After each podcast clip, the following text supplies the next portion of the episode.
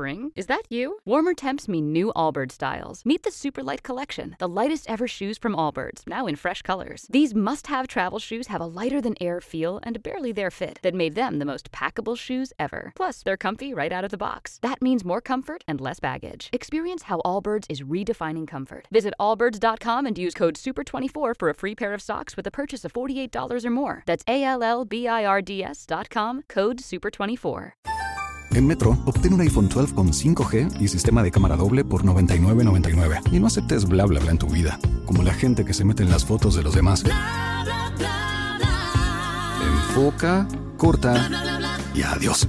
Tú no aceptas bla bla bla en tu vida. No aceptes bla bla bla de tu servicio móvil. Obtén un iPhone 12 sin cargos de activación ni nada de bla bla bla. Solo en Metro by T-Mobile. Cámbiate a Metro y trae tu ID. Esta oferta no es disponible para clientes actualmente con T-Mobile o quienes hayan estado con Metro en los últimos 180 días. Noche de Misterio. Juan Jesús Vallejo.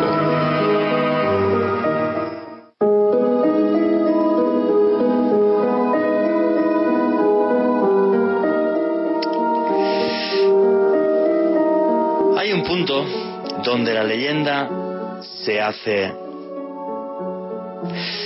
donde lo aparentemente imposible se manifiesta. Jamás hay que despreciar las historias que de generación en generación contaron nuestros ancestros. Y es curioso cómo estas leyendas, cómo estos relatos, en ocasiones marcan siempre un mismo lugar. Aquí en Colombia tenemos sitios mágicos, como es, por ejemplo, los cerros del Mavecure, cuyas extrañas cualidades los han convertido incluso en lugares sagrados. Aquí en Colombia, repito, tenemos muchos de estos sitios. Uno que tengo muchas ganas de conocer es ese que mencionaba antes, los cerros del Mavecure, esas montañas de roca que se alzan gloriosas en medio de la selva amazónica. También tenemos aquí cerca en Bogotá, por ejemplo, la peña de Huayca, aquí muy cerquita en nuestra sabana.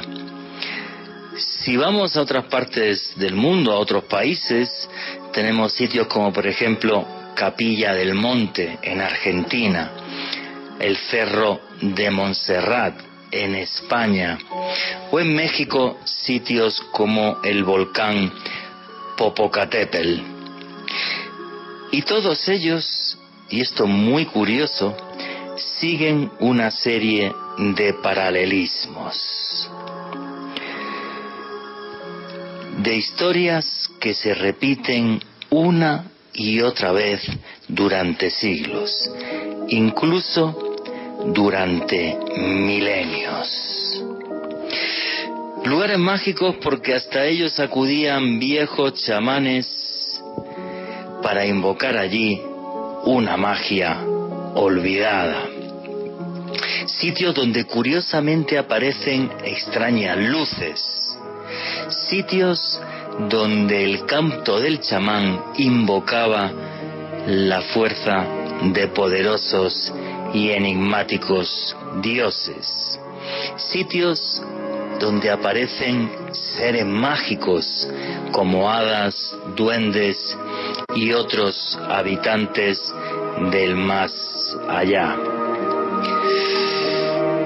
Emplazamientos que desde siempre han constituido una frontera invisible entre este y otros mundos.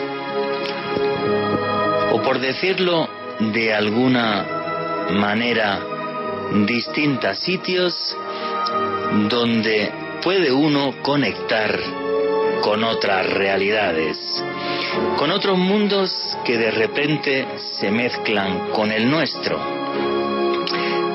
En los lugares que les he citado, sucede también algo muy particular y es que el hombre trasciende, sale de su piel y percibe que no está solo en el universo, que somos parte de un todo, aunque éste sea muchas veces imperceptible.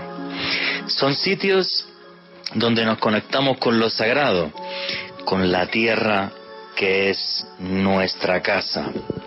Lugares donde nos damos cuenta que el universo respira. Sitios donde nos damos cuenta que incluso las estrellas tienen alma. A lo largo de mi vida he tenido la suerte de visitarlos, de estar en muchos de ellos. Machu Picchu, las pirámides de Giza. Y en ellos tuve varias sensaciones. Una de ellas es que me sentí muy pequeño y muy humilde.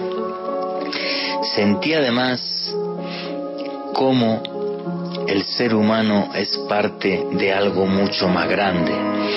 Y estar en ello me impulsó a investigar durante décadas.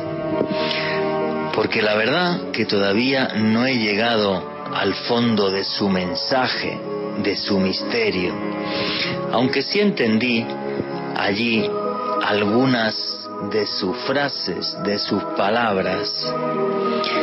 Lo más importante de todo, comprender que no estamos solos, que esos antiguos dioses de los que les hablaba son reales.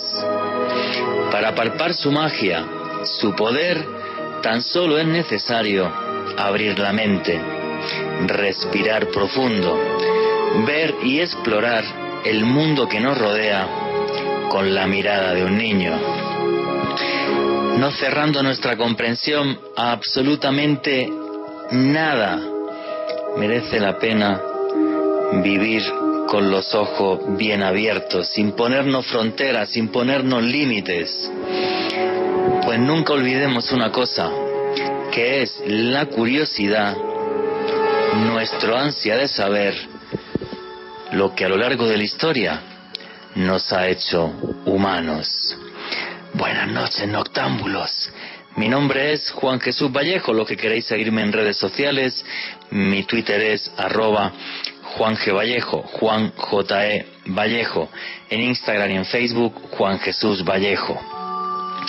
Qué curioso si reflexionamos sobre esto que os estaba diciendo ahora mismo. Diferentes lugares mágicos repartidos por todo el planeta, sitios sagrados, em, sitios sagrados que em, han sido marcados desde siempre por eh, chamanes, por antigua magia, sitios donde se manifestaba el poder de antiguos dioses. Y estos sitios nos desafían, están aquí también en Colombia, los tenemos en todo el mundo, y en torno a estos lugares esa aparición de extrañas luces, cuando menos curioso. Yo la verdad, repito, he estado en muchos de esos eh, lugares, algunos sí tienen ruinas arqueológicas, otros no, y tienen como una magia y un poder muy especial, sobre todo cuando nos acercamos a ellos, como decía antes, con humildad. Cuando nos acercamos a ellos a intentar esa antigua magia que marcó a generaciones durante décadas, centurias o incluso milenios, como sucede en el antiguo Egipto. Y de eso os queremos hablar esta noche, de ese tipo de lugares y también de esas extrañas luces que, como os decía, han marcado parte de nuestra historia. Y para hablar de esto tenemos como siempre aquí a varios invitados. Están intentando contactar, contactar ya con México para que entre Johanan Díaz y Lourdes Gómez. Y también tenemos aquí a Alejandro Bernal, amigo compañero, ¿cómo estás?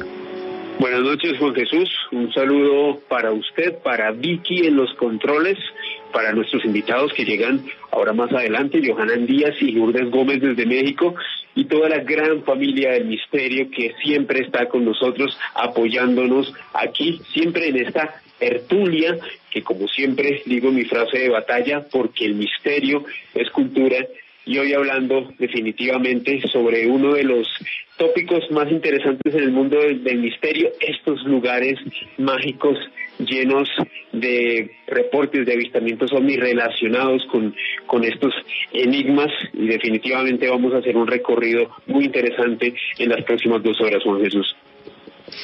Efectivamente, amigo, y bueno, pues yo he tenido la suerte de visitar muchos de estos lugares a lo largo a lo largo de mi vida. Primero porque soy un enamorado de la historia. Oye, hace mucho que no hacemos un programa así de enigmas de la historia aquí en, aquí en este programa en, Caracol Radio.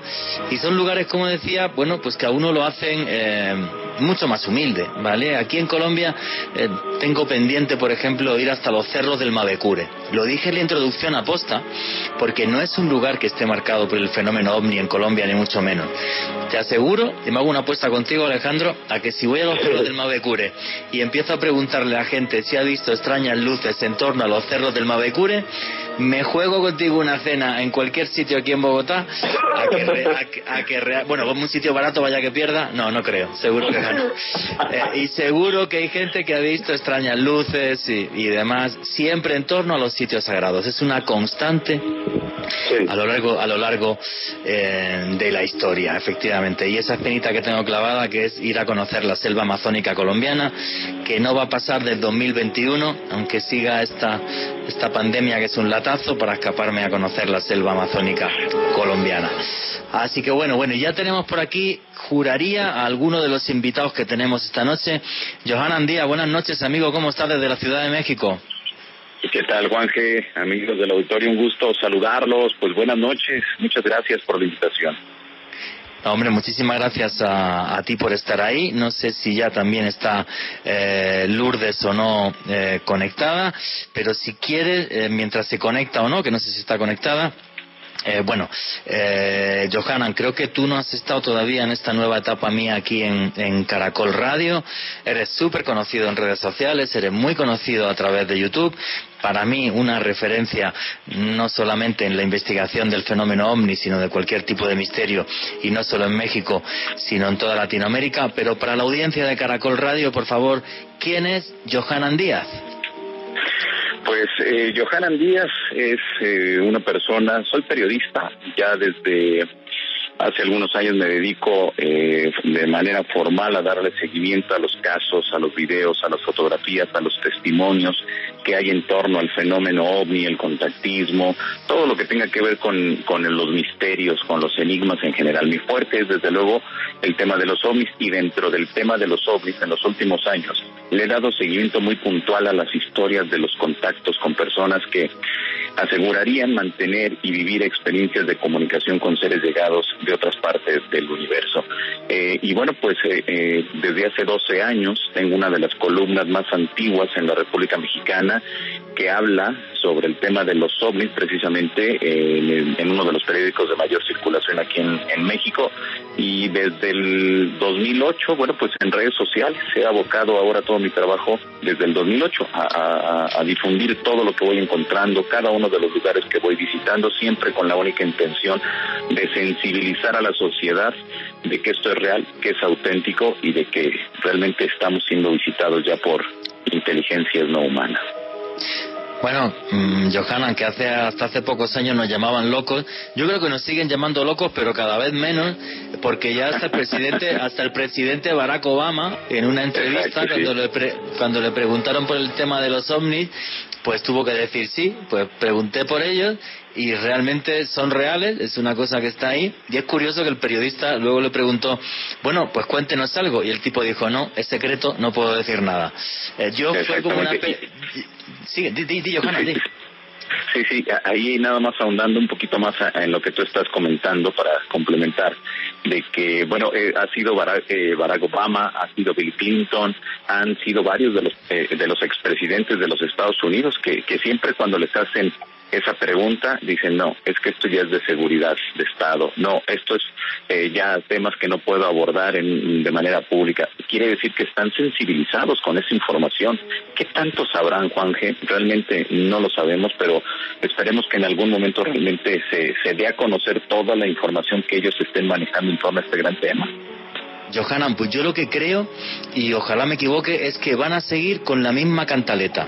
Van a seguir con esta cantaleta de es secreto, no puedo, lo siento mucho. Lo único, bueno, hemos mejorado muchísimo desde diciembre del año 2017, cuando se hacen las filtraciones del Pentágono de estos tres vídeos que ya son eh, súper famosos y cuando el Pentágono está claro que investiga el fenómeno ovni, cuando ellos decían que no, que no se investigaba el fenómeno ovni, sabemos que esta investigación sigue viva, sabemos que hay un presupuesto que me imagino mínimo será el que tenían antes, que era ni más ni menos que 22 millones de dólares anuales, ya nos dieran a ti y a mí aunque fuera 50 mil dólares para investigar, vale, a ver, a ver, a ver hasta dónde... a ver hasta dónde llegar. Hombre, pues imagínate imagínate lo que podríamos hacer. Pero el problema es que yo creo que van a seguir con esta misma cantaleta. Ojalá me equivoque y un día desclasifiquen lo que realmente tienen, que no sabemos más que la punta del iceberg. Lo que podemos hacer investigadores. claro. Mira, eh, eh, a mí me llama la atención que en los últimos eh, meses, estamos hablando que del 90, del 2018, 2019 a la fecha, se han abocado mucho a, a, darle seguimiento a los casos en Latinoamérica, pero sobre todo a esos famosos metamateriales, es decir, a los restos de los ovnis, ya sea que hayan explotado o que, o, que se hayan estrellado en alguna parte. Y ahora andan muy interesados en todo lo que tiene que ver en Latinoamérica sobre este asunto. Están eh, yendo con las personas que tienen esos restos de metales porque quieren estudiarlos, quieren analizarlos eh, otro personaje muy importante, bueno, pues sabemos que es Luis Elizondo, quien directamente está cabildeando con los investigadores, con las Fuerzas Armadas latinoamericanas, y que a pesar de que, bueno, pues él dice que ya no trabaja dentro de, las de la estructura de gobierno, pues pareciera que, que sí trabaja, es decir, pareciera que está, pero no está pero sigue informando al, gobierno y, hay que ver que la serie de televisión que en la que él participa eh, bueno pues están hablando funcionarios que nunca habían hablado eh, militares y exmilitares es decir cómo es posible que de la noche a la mañana alguien tenga acceso a diversos funcionarios para poderlos entrevistar y que hablen sobre esta temática de los ovnis cuando los años anteriores a todos se les había prohibido hablar sobre esta temática. Quiere decir que eh, desde mi punto de vista, Juan G., realmente hay algo más detrás de todo. Esto no es así tan sencillo ni tan superficial. Hay algo más. ¿Qué es eso algo más que hay detrás? No lo sé, quizá un incremento mayúsculo eh, en cuanto al presupuesto general para las Fuerzas Armadas estadounidenses, quizá una alianza a nivel regional eh, de todas las Fuerzas Armadas. realmente no lo sé, pero esto eh, va más allá, sobre todo cuando ya están utilizando y buscando a como dé lugar los testimonios, las historias, los casos, los metales. Dicen metales, pero no que no existen. Ah, pues sí, sí existen le están dando seguimiento y ahora la bandera no es directamente que el presidente de los Estados Unidos solicita la información, sino ahora la gran diferencia es de que dicen, bueno, yo tengo una casa productora, estoy haciendo una serie de televisión y me interesa desde el punto de vista periodístico llegar hasta las personas que tienen información. Y cuando está frente a esas personas, ya no sabemos qué hable.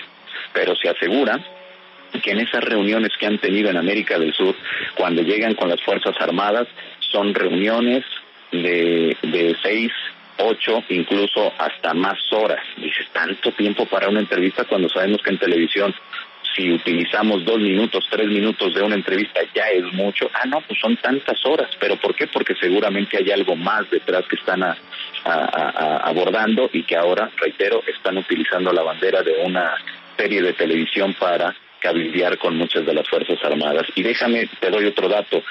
Según eh, por investigadores que han tenido contacto con este personaje, Luis Elizondo, en América del Sur, se aseguraría que en el 2017, que es lo que tú mencionabas, había 22 millones de dólares de presupuesto para investigar el tema de los hombres.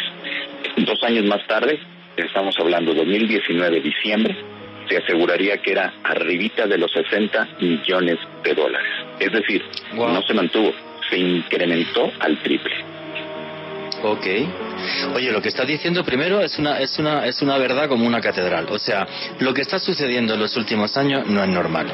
O sea, no es normal que veamos en televisión un piloto eh, de combate eh, norteamericano, un señor que lleva un F-18, mm, contando tranquilamente, narrando tranquilamente que ha visto eh, un ovni y mm, que se haya filtrado también incluso el informe del incidente USS Nimitz, que, que, lo comento en un segundo, es una serie de avistamientos OVNI la y la grabación de OVNI en torno al portaaviones nuclear USS Nimitz en el año 2004 en frente de las costas de California. O sea, lo que estamos viviendo es una revolución dentro del fenómeno ovni, no dentro del fenómeno, sobre, sino dentro de cómo se trata la información del fenómeno por parte del gobierno más poderoso del mundo. Y esto me parece algo realmente fascinante. Pero también le quiero dar paso, que está por ahí, a la señora Lourdes Gómez, amiga, compañera, ¿cómo estás? Hola Juanse, un placer saludarte a ti y a todos los oyentes. Muy bien, Lourdes, pues oye, tremendamente feliz de tenerte aquí. También te quiero decir que Johanan y, Lourdes van a ser papás, así que una, una felicitación por parte de toda la audiencia de, Caracol y yo la digo, la digo en nombre de la audiencia de Caracol Radio. Y eh, Lourdes, nada, muchas gracias, felicitaciones y yo feliz de que, de que os vaya así de bien. Oye, Lourdes, em, te quería preguntar, como no has estado en esta etapa de Caracol eh, nunca conmigo y tenemos otro horario mm, con muchísima más audiencia, eh, para toda la audiencia de Caracol Radio, ¿quién es Lourdes Gómez? Pues Lourdes Gómez es una periodista española apasionada del misterio desde que tiene uso de razón y llevo más de 10 años investigando este tipo de cuestiones eh, a través de prensa, radio y también en televisión, sobre todo en España y bueno, pues también a través de ensayos eh, bibliográficos que he publicado sobre enigmas religiosos, también sobre fenómenos paranormales y sobre la cuestión que más me apasiona, que es los ovnis, por supuesto. Muy bien, Lourdes. Oye, te quería preguntar lo que lo que estaba comentando Johanan, me parece tremendamente interesante, en el sentido de que, como decía hace un ratito, siempre nos han llamado locos, nos van a seguir llamando locos, pero yo creo que cada vez con la boca más pequeña, porque ya Barack Obama ha dicho que los ovnis existen, que los que, que él preguntó por ellos, que no puede dar ningún tipo de información. Estamos continuamente desde hace meses cada vez más sorprendidos por esa tímida apertura, llamaría yo, pero apertura en el fondo que está haciendo el gobierno eh, norteamericano. ¿Tú crees también, como Johanan, que realmente no sabemos toda la verdad de lo que está sucediendo, de lo que hay entre bambalinas y por eso, bueno, pues eh, yo todos los días soy feliz con este tipo de noticias, pero realmente yo también opino igual que Johanan, o sea, hay algo que se me escapa porque de repente todos están amigos, tan buen rollo, mm, doy las cosas, eh, dejo que los pilotos hablen, eh, dejo que salgan informes. ¿Qué opina Lourdes Gómez sobre esto que está sucediendo ahora mismo en la actualidad OVNI? Pues querido Juanje, eh, yo opino igual que vosotros, y no es una opinión, es información. Cuando uno se pone a estudiar los nombres de los personajes que forman parte de la Academia de las Estrellas de Tondelonge, que están trabajando a sueldo, en esta academia, que forman parte de las productoras que están haciendo la serie no identificado y las empresas de ámbito civil que están apostando por la investigación ovni y nos damos cuenta que muchos de esos nombres salen en patentes oficiales de la Marina de los Estados Unidos sobre temas relacionados con los ovnis. Entonces, esto es una pantomima de iniciativa privada orquestada por personas de dentro de los servicios de inteligencia y de la Marina de los Estados Unidos. El objetivo no lo sabemos, pero es una realidad. Johanan opina que es aumentar, eh, digamos, el presupuesto, ¿no? Eh, para, para estas cuestiones o, o, para el ámbito militar. Yo apunto otro dato y es que, bueno, pues se están dando cuenta que este tipo. ¿No te encantaría tener 100 dólares extra en tu bolsillo? Haz que un experto bilingüe de TurboTax declare tus impuestos para el 31 de marzo y obtén 100 dólares de vuelta al instante. Porque no importa cuáles hayan sido tus logros del año pasado, TurboTax hace que cuenten. Obtén 100 dólares de vuelta y tus impuestos con 100% de precisión, solo con Intuit TurboTax. Debes declarar para el 31 de marzo. Crédito solo aplicable al costo de la presentación federal con TurboTax Full Service. Oferta sujeta a cambios o cancelación en cualquier momento. Hello, it is Ryan, and we could all use an extra bright spot in our day, couldn't we? Just to make up for things like sitting in traffic, doing the dishes, counting your steps, you know, all the mundane stuff. That is why I'm such a big fan of Chumba Casino. Chumba Casino has all your favorite social casino style games that you can play for free anytime, anywhere with daily bonuses. That should brighten your day a little. Actually, a lot. So sign up now at chumbacasino.com. That's chumbacasino.com. No purchase necessary. BGW. Void were prohibited by law. See terms and conditions. 18 plus. de cuestiones dan dinero, eh, sobre todo a través de esos llamados metamateriales, ¿no? Los supuestos restos recuperados de objetos voladores no identificados que tienen elementos o composiciones que no están presentes de manera natural en nuestro planeta.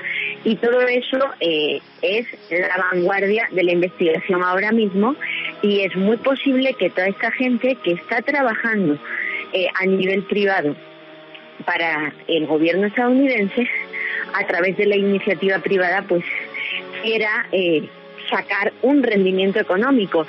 Y simplemente otro dato más, hay investigadores de Estados Unidos que tienen acciones en estas empresas. Entonces aquí hay un complot por parte de mucha gente. Wow, me has dejado, me has dejado. Bueno, ahí nada más agregaría, si me permites, Juanje. Sí, claro. Este, sa- saludo a Lourdes a través de aquí, de, de esta emisión. Y, y, y mira que eh, lo que acaba de mencionar Lourdes es bien importante. ¿eh? Quienes están difundiendo más todas las acciones, todo lo que está haciendo eh, tú de estar en los Estados Unidos son precisamente quienes tienen las acciones, porque son investigadores de, de renombre de hace mucho tiempo y que se juntaron y dijeron, bueno, yo tengo tanto dinero, le invierto a la empresa y ahora, bueno, pues a ponerla a trabajar, a que sea redituable para todos. Y curiosamente, bueno, pues tenemos que ahora eh, se han hecho de estas series de televisión que son muy redituables. Estamos hablando que tienen los niveles de rating muy elevados a nivel continental y estaríamos hablando entonces que simplemente el mercado de los Estados Unidos es muy fuerte. Entonces, lo tienen a nivel Latinoamérica, lo tienen a nivel Estados Unidos. Quiere decir que esto realmente está funcionando, pero lo que vuelvo a mencionar, hay algo muy fuerte detrás de él y uno a lo mejor lo podríamos encontrar en los legisladores que están apoyando a este a, este grupo de Star que quienes son que directamente han cabildeado con los legisladores en los Estados Unidos y con el señor presidente Donald Trump para que se elevara el presupuesto de los eh, militares, pero eh, o sea, era algo así, cantidades estratosféricas que dices, oye, pero si no hay guerra. El argumento principal de muchos de los legisladores en los Estados Unidos es, bueno, sí, te podemos aumentar, pero no, te- no, no, no estamos en guerra. Si no hay guerra, ¿como para qué quieres que sí? Entonces, también hay que tomar en cuenta que eh, si no hay un enemigo visible y y no hay una guerra visible, ¿qué haces? Pues inventas uno, o creas uno, o destapas uno, y ese eh, podría ser el tema de los ovnis, porque pareciera que si no hay a quien combatir, pues entonces traemos uno del espacio exterior, y de ahí quizá venga también lo del comando estelar o espacial de, de Estados Unidos, el que da, que firma, que tienen una- un, un logotipo muy bonito y todo, y que dices comando espacial, pero pues si todavía no vamos al espacio, o sea, nos vamos a cuidar de qué o qué. No, es, es muy interesante ya cuando vamos viendo entre líneas de todo lo que se está haciendo, pero creo que la administración de Donald Trump, como no cree en ese, en ese tipo de temas y todo, lo ha dejado muy a la ligera, pero que afortunadamente hemos conocido todo lo que hay al interior, o bueno, un poquito de lo que hay al interior de lo que realmente se sabe y se conoce y se está haciendo del tema de los ovnis desde el punto de vista del gobierno. Sí, la verdad que a mí hay varias cosas que me desconciertan. O sea, eh, una de ellas, por ejemplo, es cuando tú estabas y cuando Lourdes hablaba del tema de los metamateriales y, y, y de, bueno, pues de ovnis estrellados y qué restos podría haber o de sus aterrizajes o lo que sea. En el año 2017, eh, Robert Bigelow, que es el dueño de Bigelow Aerospace, que es una de, de las empresas contratistas de NASA y es un señor que es inmensamente multimillonario, o sea, no le hace falta publicidad para llegar a fin de mes. Eh, este señor, cuando en un programa de televisión muy conocido en Estados Unidos, eh, dijo delante de las cámaras que para buscar vida extraterrestre no hacía falta salir de, la Tierra, sino que la vi aquí. Y la presentadora llegó y le respondió, oiga, pero usted eh, no cree que una afirmación de esa categoría para, para, para alguien como usted, que tiene tanta plata y tantas empresas y es contratista de NASA, puede ser perjudicial. Y el tipo tan, tan pancho respondió algo así como que me da exactamente igual lo que opinen, yo sé lo que estoy diciendo y listo, o sea, ni se despeinó, ¿vale? O sea, y luego se supo que, que, vi, que Aerospace, que su empresa era una de las contratistas del Pentágono también en el proyecto de investigación de ovnis. O sea, esto es muy serio. Aquí, bueno, aquí te doy un dato extra a lo que a lo que estás eh, apuntando, Juanje. Bigelow, durante la empresa en general, Bigelow tuvo una representación para América Latina. En esa representación, mira, no recuerdo si fue en el 2009 o 2010, pero más o menos en esos años, comenzó o trató de contratar a investigadores del tema de los zombies en toda Latinoamérica, desde México hasta la Argentina. Habló con muchos investigadores, bueno, yo creo que con la mayoría de los investigadores zombies. Recuerdo en aquellos entonces que eh, a mí me invitan, me, mandan toda la información para si me interesaba. Ellos así, literal, te decían, palabras más, palabras menos, te decían, ¿a cuánto asciende la investigación que usted está haciendo mensual? No, pues tanto. Ah, ok, aquí le va y le damos un poquito más para que no se me vaya a quedar ahí en medio de la nada y no tenga usted los recursos. Dice, ay, caray, y que haya cambio. Ah, que usted todo lo que haga no lo puede publicar, no lo puede dar a conocer a nadie. Vamos, el objetivo, vamos por la tecnología de, de esos artefactos. Queremos saber. Estoy hablando hace mucho tiempo. Estoy hablándote de, apenas cuando ni se sabía quién, eh, quién, quién era este señor ni quién era esta empresa de Bigelow y que realmente no, no entendíamos a un 100% qué era lo que había detrás. Y después con el tiempo llegó el 2017 y bueno, pues nos damos cuenta de que era una de las empresas que está detrás de la tecnología para llegar al espacio exterior. ¿Por qué? Porque ahora lo que le surge a estas grandes empresas es tener la aliación. Se dice y se asegura, y esto yo creo que el Lourdes pudiera, pudiera muy bien ahondar, se tienen las patentes para poder eh, eh, y, y, en la manera teórica para que una, una nave pueda estar en el espacio exterior dentro de nuestra atmósfera y abajo de los océanos pero no tienen la aliación. Entonces, por eso quizá lo más importante en estos momentos para ellos, porque estamos hablando de de estar, pero no solamente es ella, eh, eh, tenemos a otras dos o tres empresas más que están detrás de los metamateriales y que andan todos sondeando, todos checando la información del tema de los ovnis, acudiendo con muchos investigadores de, de, tiempo para que les digan dónde, cuándo, a qué hora sucedió algo, quién tiene los restos. Entonces vemos que es una carrera en estos momentos que va detrás del tema de los ovnis, pero como siempre, quien tiene esos, eh, esos metamateriales no va a haber ningún beneficio. Hay muchas promesas, sí, muchas promesas para ellos. Pero mientras, si encuentran realmente algo raro, algo extraño, algo que ellos puedan replicar, ¿cuándo le van a decir al dueño de, esa, de ese metamaterial? Nunca, nunca lo vamos a saber. Y al rato a lo mejor ya se desarrolla toda una tecnología y, y, simplemente, bueno, pues este nosotros acá en Latinoamérica ni nos vamos a enterar. O sea, son muchas cosas que hay detrás de todo esto. Sí, hay, hay una parte que me inquieta mucho, ¿vale? Y, y es realmente el, el, que, sí, o sea, em, todo este cambio, digamos, de criterio y, y, hacer que el Pentágono ahora de repente pues, pues nos dé todas estas píldoras de conocimiento sobre el fenómeno ovni, eh, me maravilla, pero efectivamente, o sea, como es un tema del gobierno norteamericano y detrás están los servicios de inteligencia, me crea cierta desconfianza, sí, en el sentido de que opino igual que, que, que Lourdes y Johanan, no tenemos todavía realmente el recorrido y ni sabemos absolutamente las intenciones de todo esto. Luego hay una parte que me alegra y es que se gasten plata en investigar el fenómeno ovni y que realmente no solamente lo den como real, sino que lo investiguen de una forma eh, más seria. Y la única forma de investigar y el tiempo es dinero y los recursos es dinero es poner más plata, no queda otra. Lourdes Gómez, ¿qué opinas de todo esto? Bueno, como estabais diciendo, eh, es muy interesante porque nos da cuenta de todo lo que se está gestando a nivel privado en, el seno de los militares de Estados Unidos que, que apenas empezamos a, a atisbar.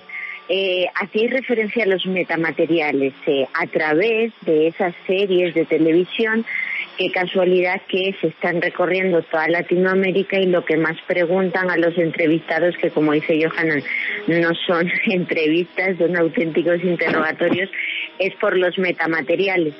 Eh, para todo esto es interesante tener en cuenta, Juanje, que en el año 2016 la Marina de Estados Unidos solicitó una patente que cuando nos ponemos a estudiarla eh, es una nave de ciencia ficción. Esa patente que ellos solicitaron en el 2016 les fue concedida en 2018 y es completamente pública. De hecho, la puede consultar cualquiera en Google Patents y ahí encontramos eh, información de esa nave que se titula Nave que utiliza un dispositivo de reducción de masa inercial. Para que nos hagamos una idea, Juanje, se trata de una nave triangular, ¿vale? Que alcanza velocidades extremas de cero a velocidad extrema, como, bueno, pues dato que suele aparecer eh, en la mayoría de casos de objetos voladores no identificados. Es una nave que puede moverse tanto por agua como por aire, como en el espacio exterior, y que además en la patente no dejan muy claro qué tipo de tecnología utiliza. Se usan conceptos como funda de plasma vacío, o sea, cosas muy futuristas. Ellos eh, aseguran que esa nave no está construida. No sabemos si está construida o solo sobre el papel, pero lo que a mí me llama la atención, lo que yo pienso es que la búsqueda de metamateriales está relacionado con esa patente y con este tipo de naves, que ellos necesitan un metal, un metamaterial en concreto para construir ese aparato que es público, que es súper parecido a cómo funciona un objeto volador no identificado, qué casualidad una patente que nace después de encuentros como el del MINI. Entonces, ahí están los datos, la audiencia que se haga preguntas, ¿no? Oye, la, la, verdad que me he quedado en shock con esto y a la vez que hablaba contigo en Google he puesto simplemente reducción de masa inercial, le he dado al buscador y me he metido en imágenes y me acabo de quedar loquísimo. O sea, sí, ovnis triangulares y... y ahora te mando el link, amigo de... Claro, exacto. claro. Ahora te mando el link de la noticia que publicamos en su momento con toda esta información y, y de Sí, gente y- del y tema ovni esto- que, que hizo referencia a las opiniones. Claro, y con esto, Juanje, amigos de With the Lucky Land slots, you can get lucky just about anywhere. This is your captain speaking. Uh, we've got clear runway and the weather's fine, but we're just going to circle up here a while and uh, get lucky. No, no, nothing like that. It's just these cash prizes add up quick. So I suggest you sit back, keep your tray table upright, and start getting lucky.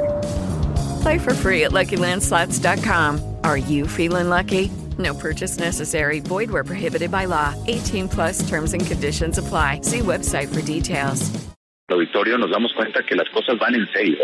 Esto ya no es un Sí, juego, esto ya no es así como que este unos loquitos buscando ovnis o buscando materiales de los ovnis estrellas. No, esto es en serio. Y detrás de todo esto hay millones. Incluso hay quienes asegurarían que la industria aer- aeroespacial en cuando ya se desarrolle como se tiene pensado para ir a Marte, para ir a otros planetas, para estar simplemente aquí cerquita en la Luna, eh, bueno, va a generar billones y billones. Y las empresas que en estos momentos le inviertan y encuentren la aleación pertinente, la patenten y hagan todo lo necesario, después todo lo que venga detrás de ello va a ser puras ganancias para esas empresas. Por eso, ahora estas dos o tres empresas, porque déjame decirte un dato también extra.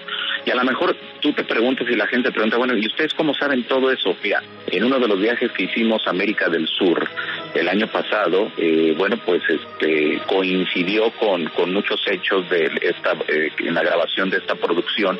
Entonces, conforme nosotros íbamos avanzando en, América del Sur, íbamos enterándonos, íbamos conociendo de los investigadores que horas antes habían estado con, la casa productora de To Star y, y nos iban diciendo, y haz de cuenta que cada uno, la gente de Perú nos decía, es que, ¿saben qué? Cuando entraron acá al aeropuerto, al momento que llegaron, eh, les pidieron sus sus eh, pasaportes y no querían darlo. Y dijeron, bueno, o nos dan los pasaportes o simplemente no entran. Y al momento que los meten al sistema se dan cuenta que era gente en activo del área de inteligencia de los Estados Unidos. Y dice, a ver, a ver, a ver, tú no que no, no que no eras, no que no estás en activo. Entonces son muchas cosas ahí muy extrañas. Hay que tener mucho cuidado, desde luego, hay que estar muy al pendiente de lo que están haciendo y todo esto nos llevaría entonces a que hay una industria mm, en estos momentos mm, preocupada, una industria en estos momentos que está mirando y que tiene los ojos ya en otros planetas. Esto ya hay que verlo así. Ellos ya no lo están viendo para, para nuestro mundo, para nuestro territorio, no.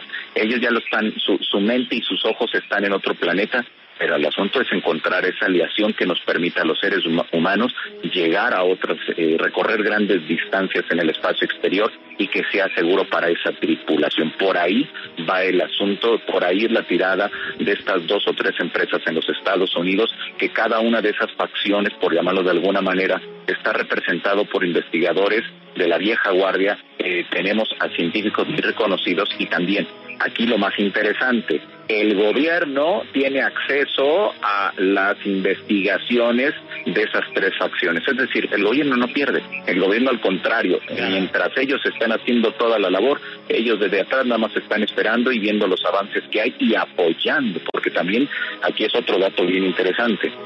Los metamateriales eh, de estos, los restos de estos ovnis, son mandados a los Estados Unidos a laboratorios muy específicos que solamente se aseguraría que el gobierno a través de la milicia los tiene. Es decir, esto no lo vamos a encontrar así como en cualquier sitio, no. Son, son muy específicos eh, para lo que ellos están buscando, la composición eh, de cada uno de esos metales.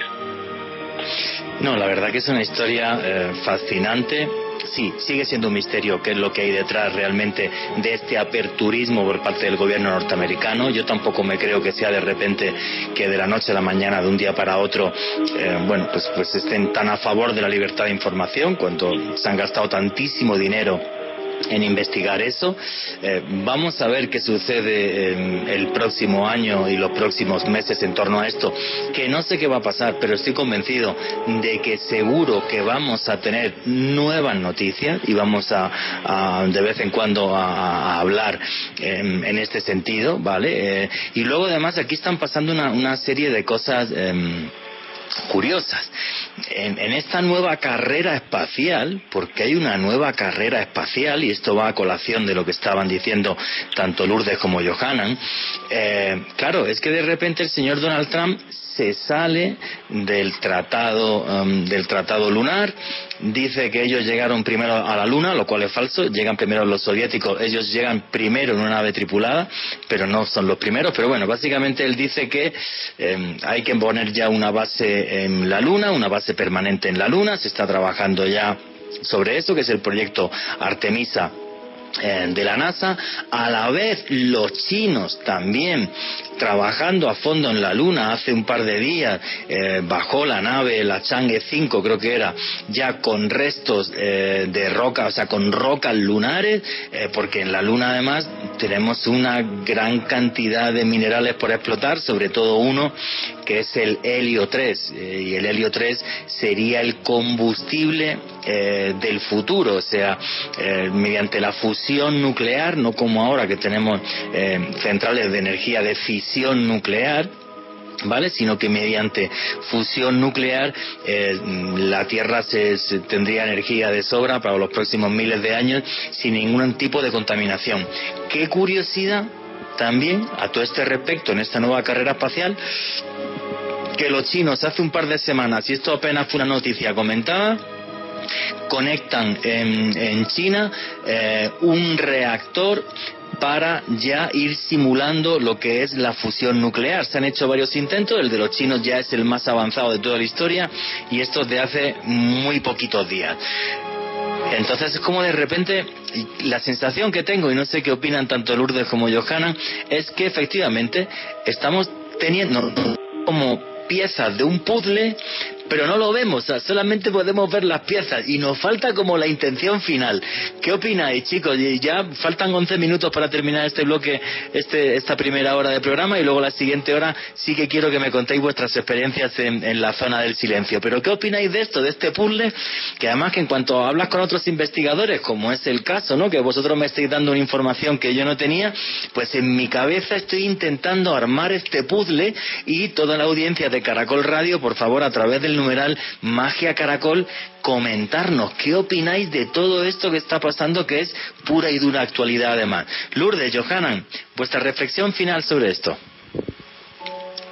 Porque estás muy acertado, eh, Juan lo que comentas, de que mm, vemos retales, piezas sueltas pero no logramos captar cuál es la intención o el propósito.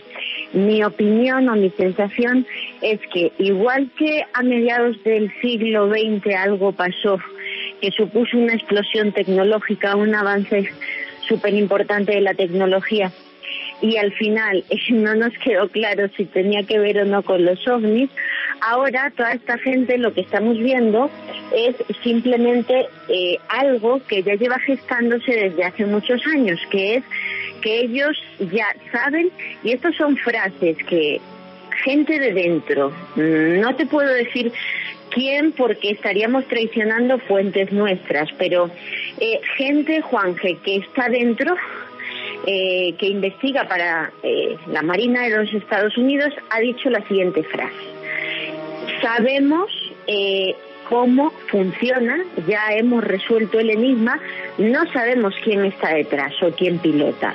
O sea, ellos ya han conseguido resolver, según lo que defienden, y ahora si quiere Johanan puede ampliar, cómo funciona el fenómeno ovni y quizá detrás de esa frase de sabemos cómo funciona esta, esa búsqueda desesperada por toda Latinoamérica de metamateriales o patentes como esa nave que hemos descrito. Sí, eso me parece eh, fascinante. O sea, eh, bueno, genial. No hace falta que me contéis la fuente, pero os creo a pie juntillas, ¿sabes? Y que, pero eso es fascinante. O sea, que sepan ya cómo funcionan, aunque no hayan hablado, entre comillas, con los pilotos. Johanan Díaz, tu reflexión final sobre este tema. Así es, mira, desde hace, eh, ¿qué será? En Latinoamérica, desde la década de los 60, se han abocado eh, directamente a darle seguimiento a los ovnis estrellados, o sea, no es algo nuevo.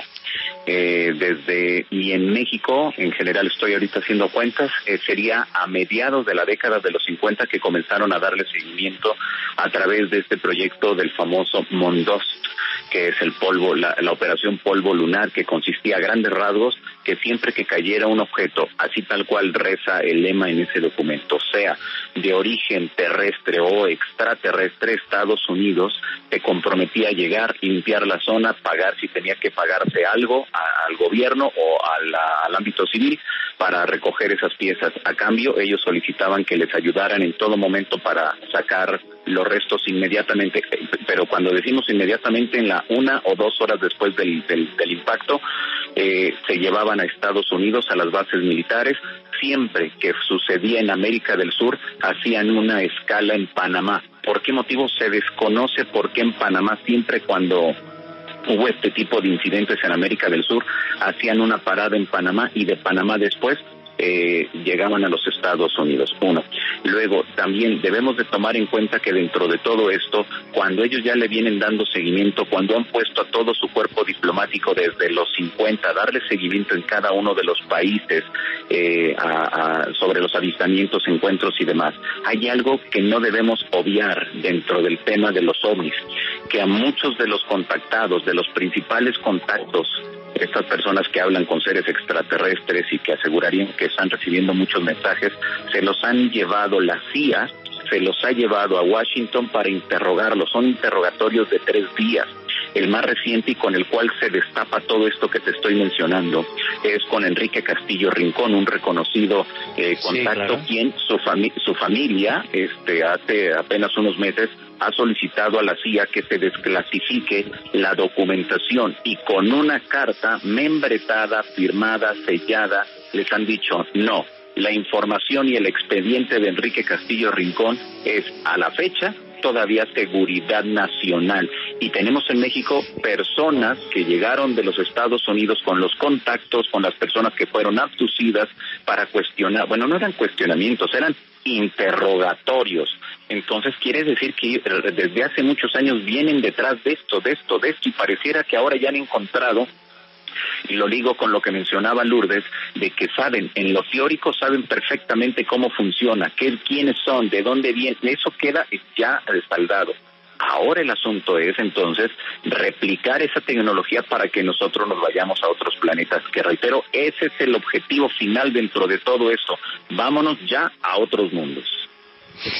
No, lo que dices es fascinante, Johanna. Y además noticias que no paran en función precisamente With the Lucky Land slots, you can get lucky just about anywhere. This is your captain speaking. Uh, we've got clear runway and the weather's fine, but we're just going to circle up here a while and uh, get lucky. No, no, nothing like that. It's just these cash prizes add up quick. So I suggest you sit back, keep your tray table upright, and start getting lucky. Play for free at LuckyLandSlots.com. Are you feeling lucky? No purchase necessary. Void where prohibited by law. 18 plus terms and conditions apply. See website for details. Hello, it is Ryan, and I was on a flight the other day playing one of my favorite social spin slot games on chumbacasino.com. I looked over the person sitting next to me, and you know what they were doing?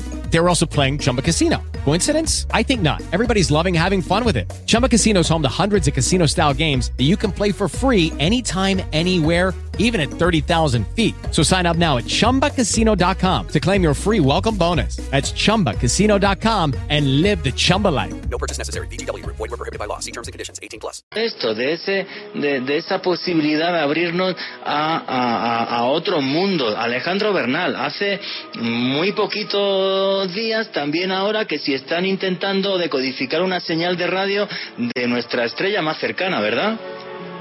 Exactamente, Juan Jesús, y esta es una iniciativa que se conoce como Breakthrough Listen, que es llevada por el Departamento de Astronomía de la Universidad de California.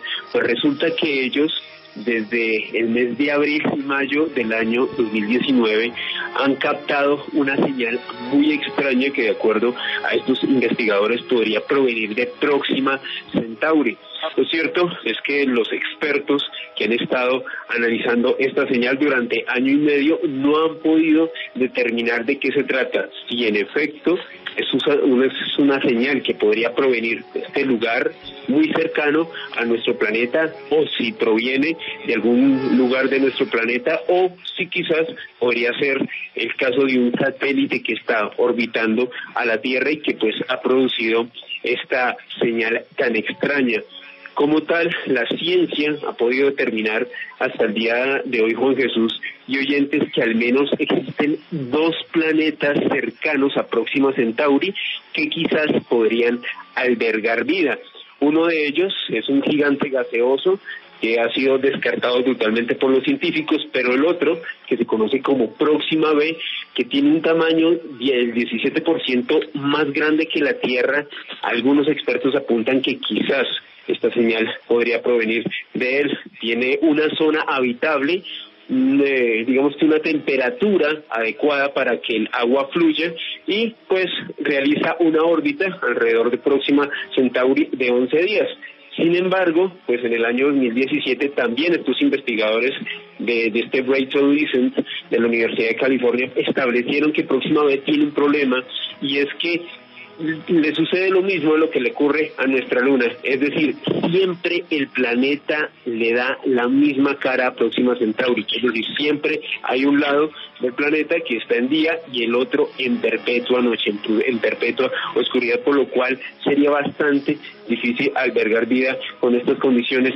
Sin embargo, lo que más ha eh, suscitado un desconcierto en los investigadores, Juan Jesús, es la variación de las ondas con las cuales ha sido captada. Pues como tal, le reitero, desde abril y mayo del año pasado, esta onda tuvo una medida aproximada de 980 megahercios sin embargo, en algunas medidas eh, posteriores tuvo un cambio de frecuencia, como si hubiese algún tipo de inteligencia que estuviera manipulándola y que sin lugar a dudas ha dejado boquiabiertos a todos los investigadores.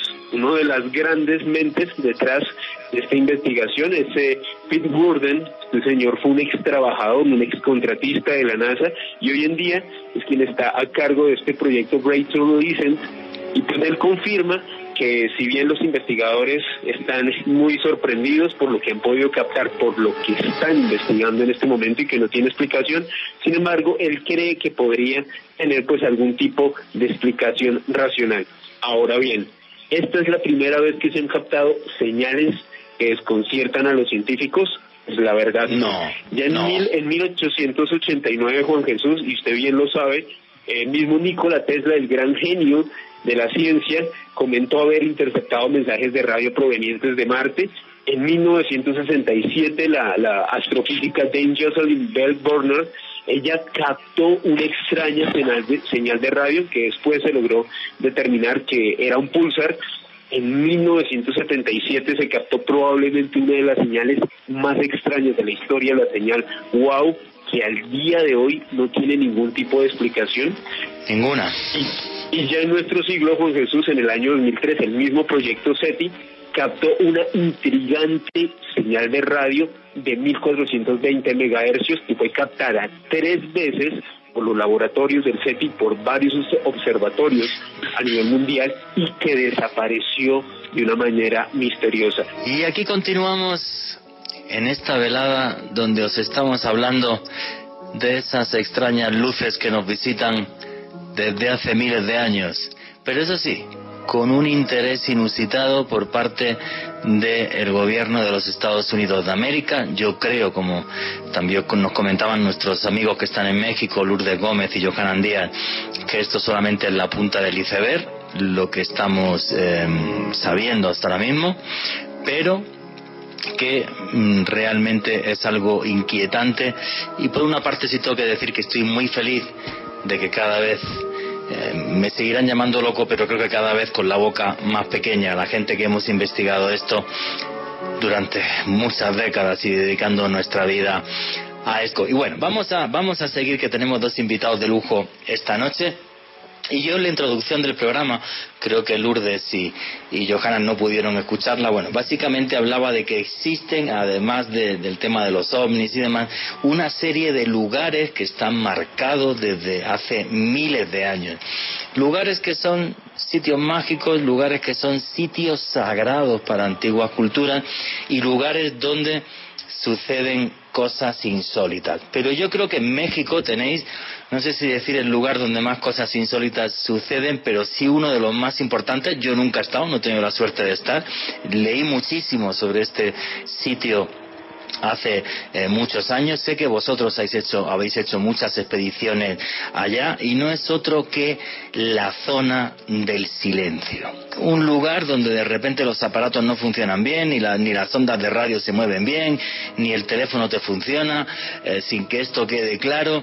Eh, pero tanto Lourdes como Johanna Díaz, para la audiencia de Caracol Radio, ¿qué es la zona del silencio en México? ¿Dónde está? ¿Y por qué es un lugar tan especial y tan cargado de enigmas? Bueno, pues la zona del silencio está ubicada, Juanje, eh, en pleno desierto, eh, en la confluencia de tres estados del norte de México, Durango, Chihuahua y Coahuila.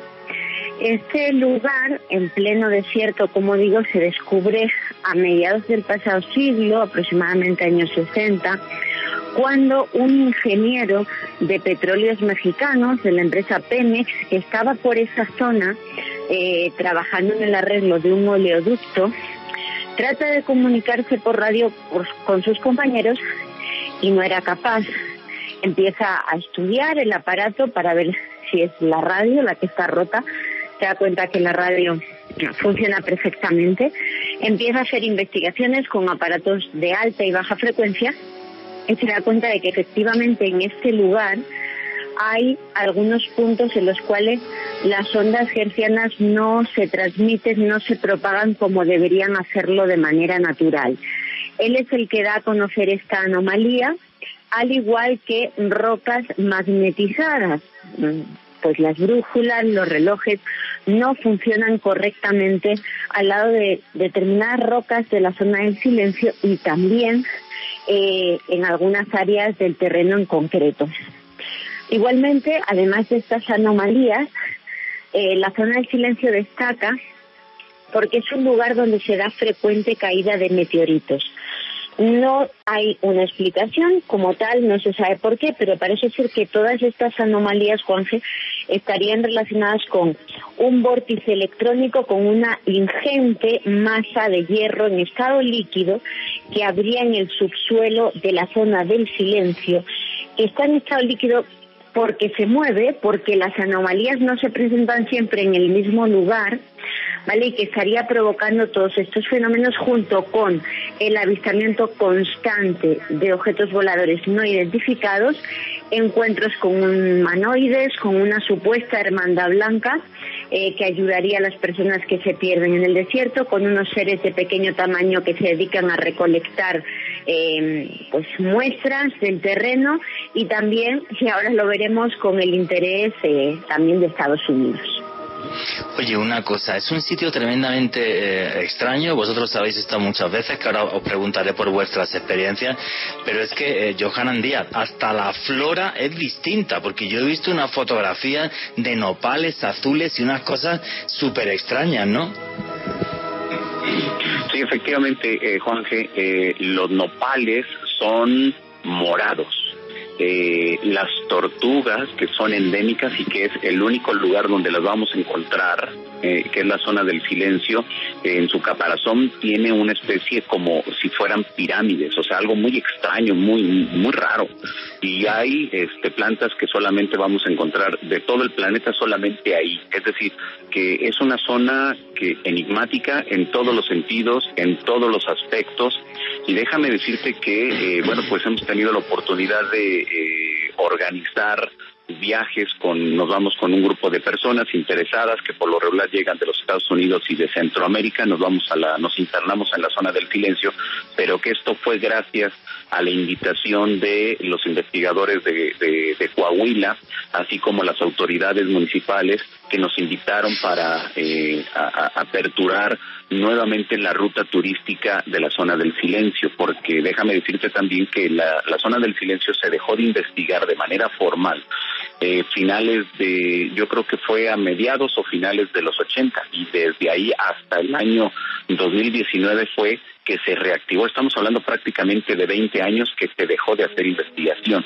Esto debido, según se refiere, a diversos movimientos del crimen organizado que era la ruta, según se nos ha dicho, de la ruta para llevar la, la droga de la, del Océano Pacífico hacia el norte, es decir, hacia la frontera con los Estados Unidos. Entonces, era un tanto impensable el poder entrar. Afortunadamente fuimos invitados, afortunadamente se abrió y ahora afortunadamente también los otros dos estados. Nosotros siempre entramos por la zona de Coahuila. Eh, hemos recorrido también eh, la zona de Durango y, y, y, si quieres lo comentamos más adelante que te doy un adelanto. Encontramos de manera fortuita, ahora sí que sin buscarlo, en donde cayó el 11 de junio de 1970 el famoso cohete Atenas, que de ahí se desprende una cantidad impresionante de conspiraciones y que de cierta manera ayudó a que se hiciera más famosa la, la, la eh, pues la zona del silencio, un lugar que desde el año pasado que estuvimos nosotros ahí hacia atrás, es decir, desde los 70 hasta la fecha, nadie había ido, no se sabía exactamente, o sea, se tiene, se tenía conocimiento de que había caído, que habían estado las autoridades militares de los Estados Unidos, pero no se sabía, se perdió con el tiempo la ubicación exacta. Nosotros llegamos, eh, nos vamos de Coahuila hacia Durango, que en total habrán sido unas seis horas, siete horas más o menos de camino, y bueno, pues llegamos, o sea, realmente íbamos rodeando todo lo que es la parte de la zona del silencio, llegamos hasta Durango y nos internamos y que son esas imágenes, las fotografías, los videos que siempre vemos cuando se hace referencia a la zona del silencio, estuvimos ahí. Eh, al momento que llegamos con, con los, en los ejidatarios para, para ver si nos podíamos quedar, porque ya estaba cayendo la noche, les dijimos que si nos podían dar el tour que ellos hacen, y dicen, bueno, pues si van a ir, vámonos ya, los voy a llevar a donde cayó el cohete Atena. ¿Qué? El cohete Atena, de verdad, aquí, aquí está adelante, bueno, está aquí en línea recta, está a unos kilómetros, así que bueno, pues vámonos, pero ya, dije, no, pero ya, vámonos, tendido.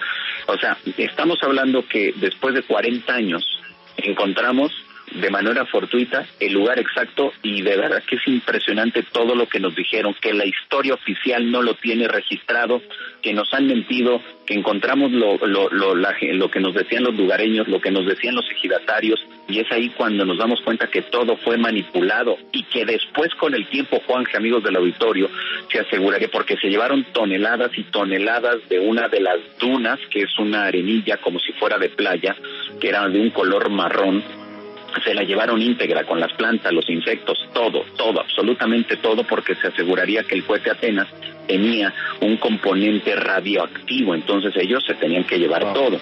Eh, crearon, eh, construyeron, eh, según nos refieren, eh, kilómetros de, de, una red eh, ferroviaria para poder sacar todo y llevárselo directamente a, los Estados Unidos. Y después con el tiempo nos damos cuenta y que esto puede profundizar eh, Lourdes, que ha estado investigando mucho sobre eso y que bueno, está escribiendo un libro precisamente sobre la zona del silencio, donde se aseguraría que el padre de la cohetería de los Estados Unidos, eh, Werner von Braun, estuvo ahí, la gente lo vio, platicaron con él cuando la historia oficial nos ha dicho que nunca se presentó y, dijo que si en algún momento eh, Estados Unidos quisiera eh, no, era eh, si los extraterrestres quisieran bajar, sería ahí, precisamente la zona del silencio. Entonces encontramos realmente muchas cosas bien interesantes, pero tú sabes, eh, que tú has sido investigador de campo, sabes que al momento que llegamos al lugar de los hechos, nos encontramos con los datos auténticos, con la historia real, lo que nos dicen los testigos, lo que nos dicen los lugareños, y eso es lo que realmente ha faltado dentro de la investigación de la zona del silencio, que todavía falta mucho, mucho por investigar, mucho por conocer, pero al momento que estuvimos ahí nos damos cuenta que todo alrededor de donde cayó ese artefacto, haz de cuenta que pusieron como una especie de plancha, eh, como si fuera, es, es como si fuera una especie de barro eh, que está eh, que, que, fue hecho con, con, con la misma eh, eh, tierrita o con la arenilla de la de la duna lo taparon pero es como un gran círculo. Entonces yo le nosotros le preguntábamos a la a la guía ¿qué hay aquí abajo? Dicen, no sé, pero nos dijeron en su momento a mis padres que había algún, algo restos y que tenía redactividad, entonces que no, que nunca se nos ocurriera excavar ahí y sacar lo que estaba ahí. Desde luego, los lugareños no lo han querido hacer. Y aparte es, es, es la mitad, es exactamente la zona centro de lo que es la zona del silencio.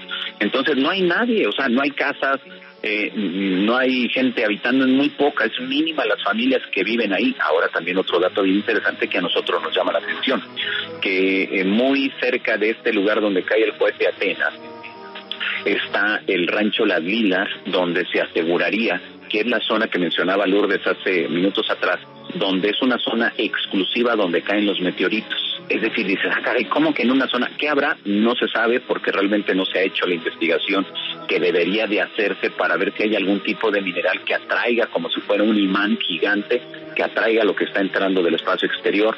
Eh, no lo sabemos, pero de verdad que es impresionante todo lo que hemos encontrado ahí en la, en la zona del silencio, Juanje.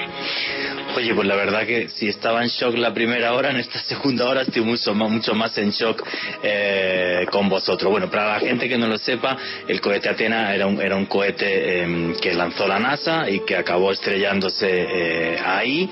Y Ernest von Braun, el personaje del que estaba hablando Johan Andía, eh, ni más ni menos que el ingeniero jefe del proyecto Apolo, el señor que creó las naves que hicieron que el hombre llegase a la Luna. Un señor, por cierto, que tiene un pasado nazi bastante eh, oscuro. No tenía ni idea de todo lo que estás comentando. Como tú decías, yo soy investigador de campo muchísimos años y cuando llegas a los sitios todo lo que has leído pasa a un segundo término para la experiencia personal y la información que recoges en el lugar de los hechos. Y eso es periodismo, lo que hacéis vosotros, amigos, y por eso es algo eh, tan maravilloso. Antes de, empezar a preguntaros vuestras experiencias personales y sobre vuestros viajes ahí, tanto Johanan como Lourdes, eh, desde un tiempo ancestral, o sea, antes de que se hablase de la zona del silencio, para las tribus indígenas de la zona, si es que las hay, que no lo sé, no, tengo ni idea de lo que os estoy preguntando, también era un lugar especial, o sea, un lugar sagrado o no,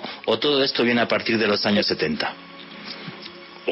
Eh, querido Juanje, parece ser que eh, habitaban, por supuesto, tribus indígenas. Eh, hemos podido ver en nuestros viajes por la zona del silencio, bueno, pues restos de tipo arqueológico, grabados, eh, solares en algunas rocas, incluso pinturas rupestres.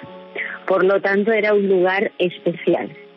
Eh, no, además, para las pocas personas que habitan en estos entornos, porque déjame decirte que es un lugar peligroso, donde la gente que va con guía incluso se pierde. Nosotros nos hemos perdido varias veces.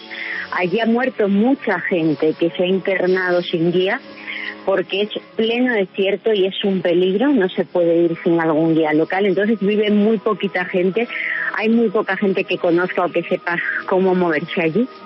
Y fíjate que allí, Juangel, los que viven, eh, pues nos refieren historias de todo tipo que vienen de sus ancestros. Te diré que hemos recogido en los últimos meses testimonios relacionados con el Mothman, o sea, con la aparición, una especie de humanoide alado que viviría al interior de unas montañas en la zona del silencio y esto no es de esta generación, lo han visto en esta generación pero también le hablaban de ellos sus padres, sus abuelos, por lo tanto sí hay una tradición entre los habitantes de este lugar de encuentros extraños de este tipo. Y para cerrar el tema de la Atena, déjame apuntarte un dato interesante que encontramos allí. Eh, se rumoreaba, y eso es lo que precisamente yo ahora estoy investigando a través de, de hemeroteca, que efectivamente antes de lo de la Atena se habían dado expediciones científicas por parte de Estados Unidos a este lugar con la connivencia de México. Eh, esta gente de Estados Unidos se enamoró del sitio, querían realizar allí una base espacial, o sea, algo tipo cañaveral.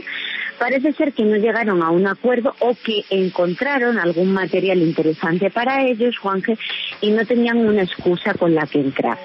Casualmente, como mm, dijeron en su momento los investigadores eh, principales, los pioneros de la zona del silencio, casualmente una potencia que es capaz de poner al hombre sobre la Luna, bueno, pues se les desvía un cohete con cobalto radioactivo que tenía que llegar a la base de White Sands y se estampa en la zona del silencio con la excusa perfecta para llevarse toneladas y toneladas de material. Ellos, y, ya te digo que estos días, Juan, que estoy a través de Meroteca siguiendo día a día las noticias sobre esa búsqueda de la Atena, porque el cohete cae un 11 eh, de julio del 70 y hasta casi 20 días después supuestamente no lo localizan, ¿vale? Para que os hagáis una idea de lo que es el desierto y la zona del silencio, ellos dijeron que lo encontraron al mes aproximadamente. Allí, in situ, Johanan y yo pudimos saber por parte de la gente más anciana que allí vivía que desde el minuto uno que cae el Atena, aquella misma noche, ya estaban viendo las luces de aparatos, helicópteros y tal que estaban allí trabajando. Con lo cual ellos llegaron allí desde el minuto uno. Wow, o sea, como siempre, una ocultación de la información eh, tremenda. Em, oye, por cierto, me imagino, ahora, ahora decir vuestras, bueno, decir vuestras redes sociales por si alguien quiere ir acá a la zona del silencio, porque si estáis organizando eh, grupos, decir vuestras, vuestras redes sociales para la gente que quiera seguiros y por si quieren escribiros o cualquier cosa. Johanan y Lourdes, antes de que siga preguntando. Sí, bueno, la, la de un servidor. Adelante, adelante, Lourdes. En mi caso es en Instagram, arroba insólita familia, en Twitter como arroba lourdesgm13 y en Facebook me encuentran mi fanpage como Lourdes Gómez Martín, insólita familia. Eh. A un servidor, sí, a un servidor lo encuentran como en todas las redes sociales, Instagram, Facebook, Twitter, este y YouTube como Johanan Díaz, así tal cual, Johanan Díaz con Y y bueno, ahí me, encuentran y pueden entrar en comunicación con un servidor. Oye, y ahora sí os voy a preguntar por algo que me intriga muchísimo. Vuestra experiencia personal en la zona del silencio. No sé cuántas veces eh, habéis entrado, habéis viajado. Me dices que además creo que has entrado por un par de estados. Eh, ¿Cómo es estar en la zona del silencio, Johanan y Lourdes? ¿Cómo es la gente allá? ¿De qué vive eh, la gente allá? Si es una zona eh, muy inhóspita, ¿cómo lo habéis vivido? ¿Cómo es el lugar? Contarnos. Es, es el desierto completo, tal cual. El, es desierto, el clima es muy caluroso por el día y por la noche, la temperatura desciende mucho como cualquier otro desierto. Hay pocos lugareños, pero sí hay gente viviendo para que se den una idea, cada uno de los habitantes debe de tener, este, eh, bueno, son grandes extensiones, son entre, eh, por familia, estamos hablando de cerca de 500 hectáreas, por familia, o sea, ellos son millonarios en cuanto a, a territorio pero pues no se puede sembrar, no se puede hacer nada, o sea, está completamente seco. Ah, ya en los últimos años hay muchas empresas de Estados Unidos que están entrando porque aquí también hay algo bien interesante. Desde los 70 hay muchas empresas de estadounidenses que han querido comprar toda la zona. Okay, round two. Name something that's not boring. A laundry? Ooh, a book club. Computer solitaire, huh? Ah. Sorry, we were looking for Chumba Casino. That's right. ChumbaCasino.com has over 100 casino style games. Join today and play for free for your chance to redeem some serious prizes. ChumbaCasino.com. No purchase necessary. Full prohibited by law. 18 plus terms and conditions apply. See website for details. Hello, it is Ryan, and we could all use an extra bright spot in our day, couldn't we? Just to make up for things like sitting in traffic, doing the dishes, counting your steps, you know, all the mundane stuff. That is why I'm such a big fan of Chumba Casino. Chumba Casino has all your favorite social casino style games that you can play for free anytime, anywhere with daily bonuses. That should brighten your day a little. Actually, a lot. So sign up now at chumbacasino.com. That's chumbacasino.com. No purchase necessary. VGW Group. Void were prohibited by law. See terms and conditions. 18 plus. El silencio. Haz de cuenta que llegaron y dijeron, a ver, ¿cuánto cuesta todo? Todo. No, no, pues no también que queremos toda la zona del silencio. Y le dijeron, no, no está a la venta porque es patrimonio de los mexicanos. Comenzaron a hablar con los ejidatarios porque en hace, bueno, hace varias décadas atrás para poblar precisamente todo este desierto, el gobierno comenzó a regalarle eh, la tierra a la gente para que se pusiera a sembrar, para que dices, pero sembrar en el desierto, pues ¿qué vas a sembrar? No es tan fácil, el agua, el agua de dónde la tomas, pues ya es el desierto, o sea, no es tan sencillo, pero ya a estas fechas ya se está urbanizando, ya a estas fechas, bueno, pues una parte nada más, y es las orillas de la zona del silencio donde ya hay corriente eléctrica, eh, ya hay carretera, eh, encu- encuentras este pequeños, eh, cada uno de los ejidos, encuentras una tiendita, un pequeño restaurante, porque es la zona, porque también es una zona minera, altamente minera, y hay una de las empresas más importantes de México de la minería ahí, entonces tienen que construir precisamente las carreteras para sacar, llevar al personal, etcétera, etcétera. No adelante, Lourdes. Eh, sí, bueno, además de esa parte que ha contado Johanna, Juanje Oyentes, eh, es una zona inhóspita. Eh, para que os hagáis una idea, eh, hay un control de la población muy escaso por parte del gobierno, muy pocos recursos, prácticamente nada a nivel sanitario. Viven de lo que pueden y sobre todo, fijaos qué duro, de la candelilla, que es una planta que crece en el desierto, que tienen que quemarla, la mayoría, hacer tiras enormes, o sea, internarse en el desierto, que muchos acaban pereciendo, para buscar esa planta. Y luego a lo mejor de, pues yo qué sé, de cientos y cientos de kilos de candelilla sacan apenas unos gramos de cera de candelilla.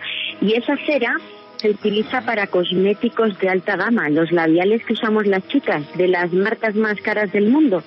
Bueno, pues llevan Ok. esta cera de candelilla y a ellos les pagan nada, cuatro pesos, Juanje, y Sí. esos cosméticos ya sabemos al precio que se venden. Entonces hay una gran miseria y de esto se han aprovechado muchísimo también de Estados Unidos porque hay que decir que es una zona altamente llena de fósiles, Juanje, de meteoritos muy extraños y mucho del material raro que había en la zona de silencio en algunas partes ha desaparecido porque han llegado allí estadounidenses que por cuatro duros se lo han llevado todo y la gente que necesita comer pues lo ha vendido. Claro, hay veces que en, en, algunas de las eh, de los viajes que hemos hecho vamos caminando hacia en medio de la nada y, y nos dicen bueno aquí va aquí vamos a, a, encontrar fósiles, ¿no? Y tú dices bueno pues es como que la ruta, ¿no? Eh, al momento que vamos avanzando va viendo que hay montículos como piedras pues y, y, yo recuerdo que la primera vez que estuve dije ay estás en medio del desierto y ponen un caminito de piedras para quién, pues si no hay nadie. Dice, ¿cuál? Eso no lo pusimos nosotros, son los huesos de los dinosaurios. ¿Cuál? ¿De verdad? Y ves enormes, o sea, largos, no sé, unos 15, 20 metros, o sea, y ahí están todos los huesos de los dinosaurios. Y es que hay que recordar que eh, Coahuila es considerado en México el cementerio de los dinosaurios, pterodáctilos, tiranosaurio rex, entre muchos otros, y que solamente han encontrado también especies solamente de esta zona eh, muy importantes para la evolución de las especies y todo ese rollo. Pero entonces ahí es donde nos damos cuenta que falta mucho por investigar también por parte de las autoridades gubernamentales y de las universidades. Pero como ya no se dan abasto, como hay tanto que investigar, no hay los recursos suficientes, pues lo van a olvidar. Y ahora, bueno, nosotros nos maravillamos al momento que encontramos los restos de los animales, los huesos prehistóricos, encontramos ahí eh, cosas que, que, que, uno se queda sorprendido. Los lugareños, recuerdo la primera vez cuando se hizo la, inauguración de la Ruta del Misterio, de la insólita experiencia, llegaron los lugareños y me hablaban de tortugas que estaban fosilizadas de tres metros y yo le decía, bueno, ¿y, y qué quieren hacer con ellos? Dice, te la vendemos, llévatela pero bueno, tres metros ni moco va a llegar al avión. Ah, ya llegué con mi tortuga de tres, de tres metros. No, y, y, había cosas fósiles que estaban ya este, petrificados, eh, caracoles que me aseguraban que eran de dos metros. Dices, caracoles de dos metros. Bueno, lo que sucede que la zona del silencio formó parte hace 60 millones de años eh, del mar de Tetis y se aseguraría que todas esas dunas que al 2020 existen en la zona del silencio era la arenilla que rodeaba la zona de playa y el fondo marino. Por eso hay tantas ah. especies ahí. Encontramos entonces que convivieron los anfibios con las especies que vivían a nivel de tierra. Y cuando uno va sobre la carretera, cuando uno ya se interna en los lugares recónditos de la zona del silencio, tú vas volteando para todos lados y ves que en la parte superior de las eh, de, los cerros más altos, pues se ve como hasta dónde llegaba el nivel del agua. Es de verdad que es, es bueno, no, impresionante no, es alucinante estar en la zona del silencio. Y déjame decirte algo, que lo que nosotros nos sorprendió y, y que nos enamoró de la zona del silencio cuando en ese primer viaje en febrero del 2019 tuvimos ahí la, la oportunidad de estar, eh, llegamos a la zona de las dunas, de las zonas de las dunas de Silicio. Resulta que ya en la noche, eh, 10, 30, 10, 45 de la noche, los lugareños nos estaban platicando sobre las historias de ovnis aparecidos, este, esto del famoso hombre pájaro, porque es recurrente la historia del hombre pájaro, que si quieres más adelante lo comentamos. Eh, eh y, y, y de repente estábamos en la fogata y vemos cómo al fondo, que se encontraron hacia atrás, que serán unos 20 metros de donde nos encontramos, estaba ya el inicio de las dunas. Comienzan a iluminarse. Al momento que yo vi eso, y le pido a toda la gente, el grupo que íbamos, que éramos como 70 personas, que apagaran, todos apagaran las lámparas, porque yo pensé en la primera instancia que se trataba de, una lámpara, eh, y que eh, daba ese efecto, pero era un efecto muy extraño, era una luz que yo volteaba hacia arriba, si algo lo estaba produciendo de arriba, al lado, del otro lado, nadie, todas las lámparas apagadas, celulares que les pedía a todos que no, no iluminaran con nada. Y, y, vimos cómo los montículos de las dunas se prendía uno, se apagaba, se prendía otro, el otro de la izquierda, se prendía el de la derecha, y luego se prendían todos, y dices, caray, o sea, e, esto jamás estaba reportado dentro de la historia de la zona del silencio. Eh, todo nos, eh, de verdad, nos, nos, eh, nos conmovió. mucha gente comenzó a llorar, comenzó a gritar, se fueron a la zona del campamento, se espantaron y bueno, yo traté de, de, de avanzar eh, para ver, yo lo que a mí me interesaba era determinar si era una lámpara, si era un carro, si era algo, porque nos acompañaban tres autos, bueno, camionetas. Entonces, no, todo estaba apagado y nos dimos cuenta cómo la luz provenía de la parte interna de esa duna, que era, eh, cuan- eh, imaginémonos, para que la gente se dé una idea, es como cuando hay luna llena, esa lucecita como azulita, blanca, muy tenue, muy bonita, así tal cual, pero aquí era muy puntual. Primero una duna, luego otra, se apagaba, se prendía, se prendían todas, se apagaban. Esto, de todos los viajes que hemos hecho, solamente nos ha ocurrido en una de las ocasiones. Y el contexto general, que nosotros estando desde el Ejido, donde se encuentra un pequeño restaurante, eh, bueno, pues este que es un restaurante para todos los que transitan ahí, de los camioneros, eh, yo les preguntaba, oiga, ¿qué es esa luz que se ve al fondo? Eh, yo pensé que, que era otro, otro ejido. Y me decían, no, pues allá no hay nadie. Digo, no, ¿cómo no? Mire usted, ahí, ahí pareciera que hay unos reflectores hacia el cielo. Me dice, no, ahí es el es completamente ya el desierto, pero dígame qué es lo que hay ahí. Dice, no sé, es el desierto, no hay casas, no hay, no hay empresas, no hay nada. A mí me, me llamó mucho la atención, después de dos horas se apagó. Al día, la noche siguiente fue cuando nos toca y fue ahí cuando entendí que esa luz que yo estaba mirando o que los que estábamos eh, eh, del grupo mirando hacia hacia el horizonte era donde nosotros una noche posterior estuvimos y nos dimos cuenta que la luz provenía del interior de esas dunas y que las dunas estaban provocando una intensidad lumínica que, que nos llamó la atención. Y es ahí cuando nos dimos cuenta tanto Lourdes como un servidor que es un fenómeno que no está registrado que es un es un fenómeno que no ha sido documentado que es un fenómeno que ni los propios lugareños han logrado entender de dónde proviene esa luz qué es lo que la provoca y ellos nos decían es que de repente nosotros vemos así que está iluminado allá pero pues no hemos ido porque pues nos da miedo desde luego te da miedo porque en la noche tú llevas los, las camionetas y se empiezan a hundir por la arenilla. O sea, no es así tan sencillo.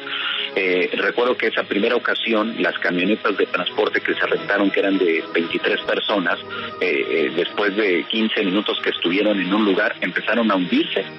Y dices, bueno, sácalas de aquí, pero sácalas ya. Si no, ¿cómo nos vamos a regresar? Y después para sacar las, las dos camionetas, no, no se puede.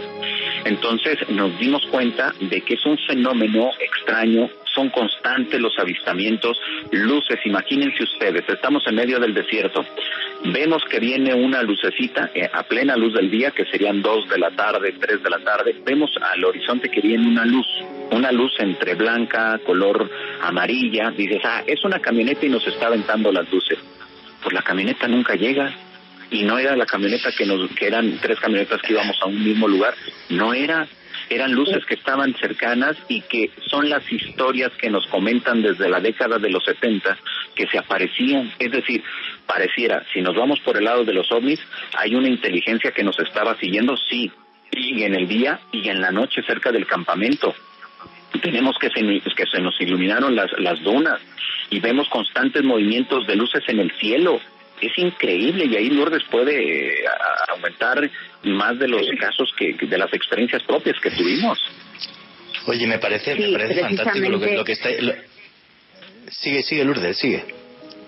Sí, te- no, Juanje, simplemente lo, lo que hablaba de esos ovnis que se ven en la distancia, esas luces tanto de día como de noche, que parecen coches, carros que se van acercando, eh, están desde los inicios de, de la zona del silencio, ¿no? Ya en los primeros artículos periodísticos, lo- los periodistas, los investigadores refieren que los lugareños los llaman carros de banda.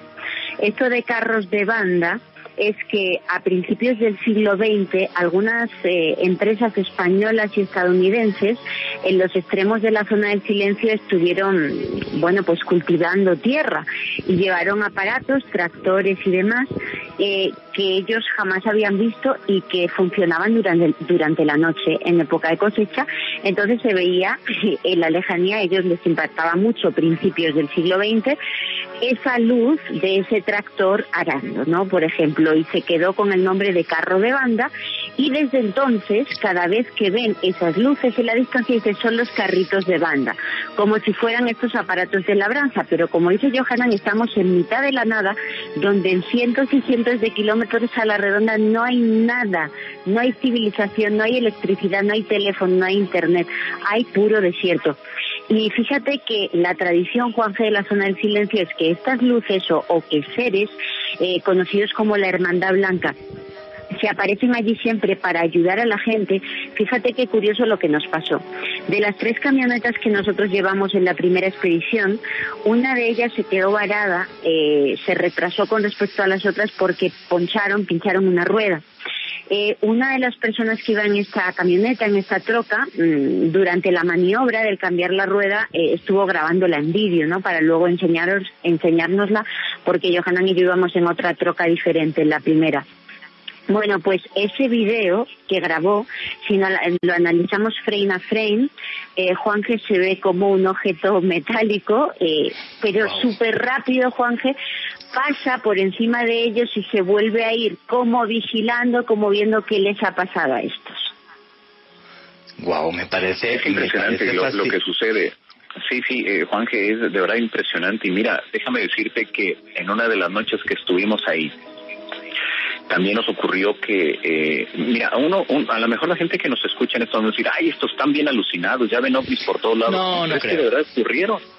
Y, y mira que, que, que eh, en esa primera noche que estuvimos, había una luz, yo vi una fo- un foco, haz de cuenta que será del tamaño de una pelota de tenis. Eh, estaba a unos 30 metros de donde nosotros nos encontramos, era color eh, amarillo. ¿Se acuerdan ustedes de los focos esos de bombilla, que era una luz que tenía una resistencia en medio y que iluminaba de, de- de forma de, de color amarillo? Bueno, igualito el color.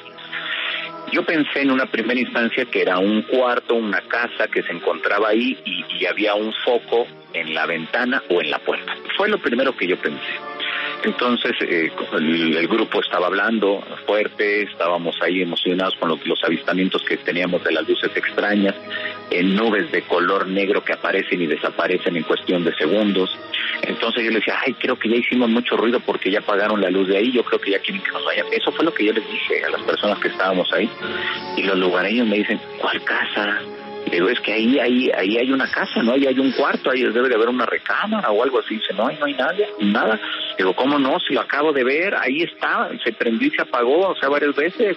Dice, ahí no hay, y vamos caminando hacia el lugar donde estaba, no había nada.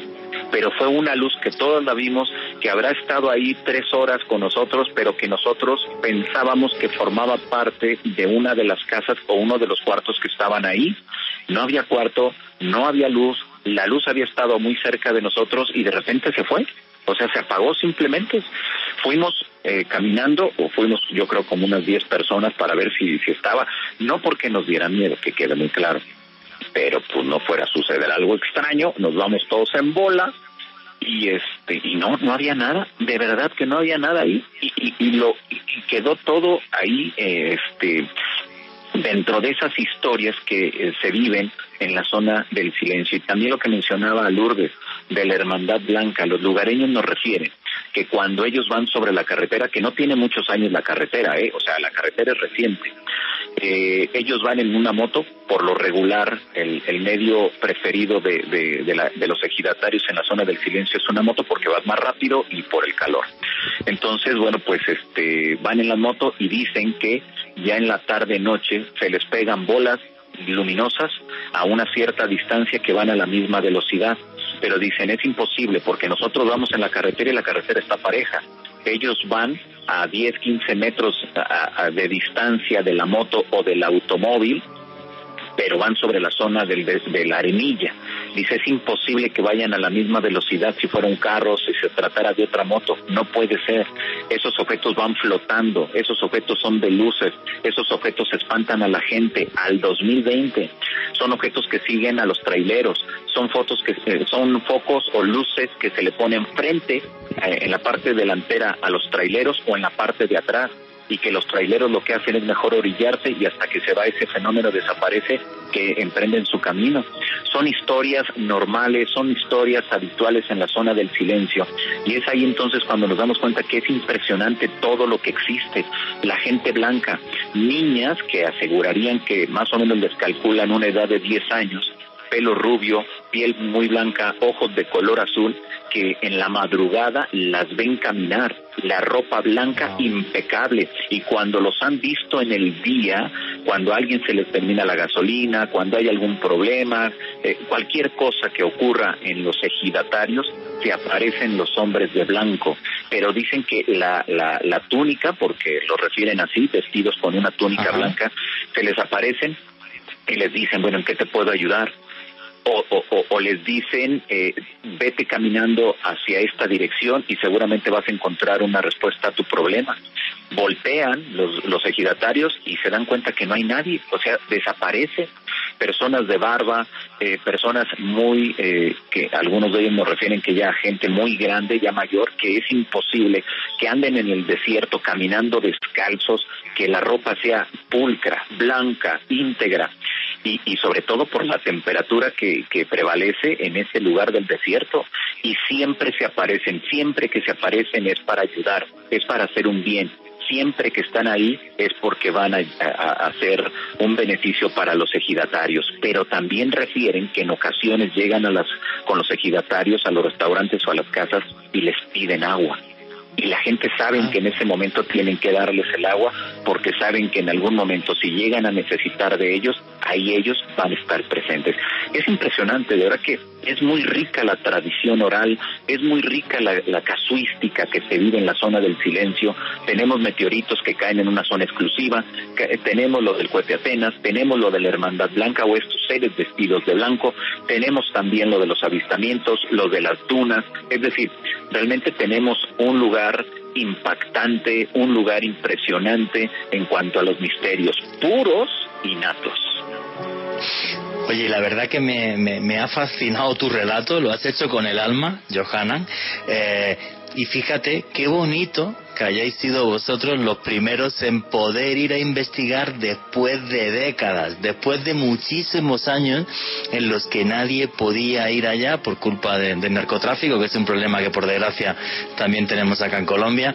Pero qué bonito que podáis ir y que podáis recopilar una información oral, aparte de vuestra experiencia personal, de absolutamente todo lo que sucede en esa zona mágica. Pues ojalá el año que viene tenga tiempo y si no el año que viene, que, que, que todavía nos queda un poco de pandemia, dentro de un par de años vaya, vaya a México y nos podamos dar un paseo por la zona del silencio porque a mí me encantaría. Me fascina México, lo sabéis, ya estoy una pequeña temporada en el DF y me, me, me encantaría ir con vosotros a, a esa zona del silencio y a poder a poder ver allí pues todas esas maravillas que realmente eh, dibujan un lugar mágico que es único en el mundo. Faltan tres minutitos para que terminemos. Sobre una pregunta muy muy rápida. Oye, ¿y os pasó efectivamente que no funcionaban los celulares y que no os podíais comunicar o, tuvisteis suerte? No, claro, eh, eh, nosotros no, desde el momento que entramos en la zona del silencio no funcionan para nada los teléfonos, amigo, y es verdad que yo pude comprobar con una brújula que llevaba justo en el lugar donde cayó el Atena, hubo como 10, 15 segundos de que la brújula se volvió completamente loca y tuvo un comportamiento inusual, como ya anunciaron, ¿no? Que cualquiera puede verlo en YouTube, el documental que grabaron Jiménez del Oso y Benítez allá en la zona del silencio, pues ellos acercan una brújula a una piedra que no es ferrosa, una piedra, una roca normal, y se vuelve loca, pues yo eso lo viví allí eh, donde cayó el Atena, en el centro de la zona del silencio. Qué bueno. Faltan dos minutos y medio, así que Johanan Díaz, Lourdes Gómez, si queréis dar vuestra conclusión en tres segundos y otra vez vuestras redes sociales para que la gente os pueda seguir. Muchísimas gracias, amigos. Gracias a ti, Juanfe, ha sido un placer. Esperamos volver pronto y bueno, pues a través de la insólita experiencia en redes sociales nos pueden encontrar. Gracias de corazón y ojalá cuando pase todo esto puedan visitarnos y venirse a la zona del silencio. Pues muchísimas gracias, amigo. Johanan, ¿quieres decir algo? Sí, Sí, creo que se se le ha cortado, te lo paso un segundo. Mm, Vale, venga. Se me había, co- se me había co- Johanna, ¿quieres decir algo? Te, te quedan 30 segunditos, amigo. Sí, sí, no, no, pues nada más gracias por la invitación. Eh, sí, eh, te das cuenta de que nos emocionamos porque hemos estado ahí cada que vamos, cada que hablamos con los lugareños, con los pocos que hay, pero hablamos. Eh, ya no hablamos de las abducciones que se han presentado en ese lugar, pero ya habrá oportunidad también que son casos que fueron investigados por la NASA directamente, por gente eh, de la CIA de los Estados Unidos y que fueron, y por eso lo relacionaba al principio de este programa con lo de don Enrique Castillo Rincón y que estuvieron siempre detrás. Pues muy bien, pues Juanje, muchas gracias por la invitación, gracias por hacernos partícipe de tu programa y espero que les haya gustado toda la información que compartimos con ustedes. Muchísimas gracias, que sigan a Johan Díaz en su canal de, de YouTube, en Insólita Experiencia. Bueno, señores, faltan 50 segundos. Alejandro Bernal. Me pueden seguir en Facebook, Twitter e Instagram en arroba alebernal3 con doble S. Bueno, señores, pues faltan muy pocos segundos. Simplemente daros las gracias por ser parte de esta noche de misterio. Lo que hemos hecho hoy con, con Johanan Díaz y con Lourdes Gómez es otra vez revivir lo que hacíamos delante de una hoguera y de nuestros abuelos cuando nos contaban historias fantásticas que eran reales y que son reales. Y este tipo de cosas me empujan a seguir investigando el resto de mi vida, de mi vida. Amo el misterio y nunca, nunca olviden que vivimos en un mundo mágico porque está repleto de misterio.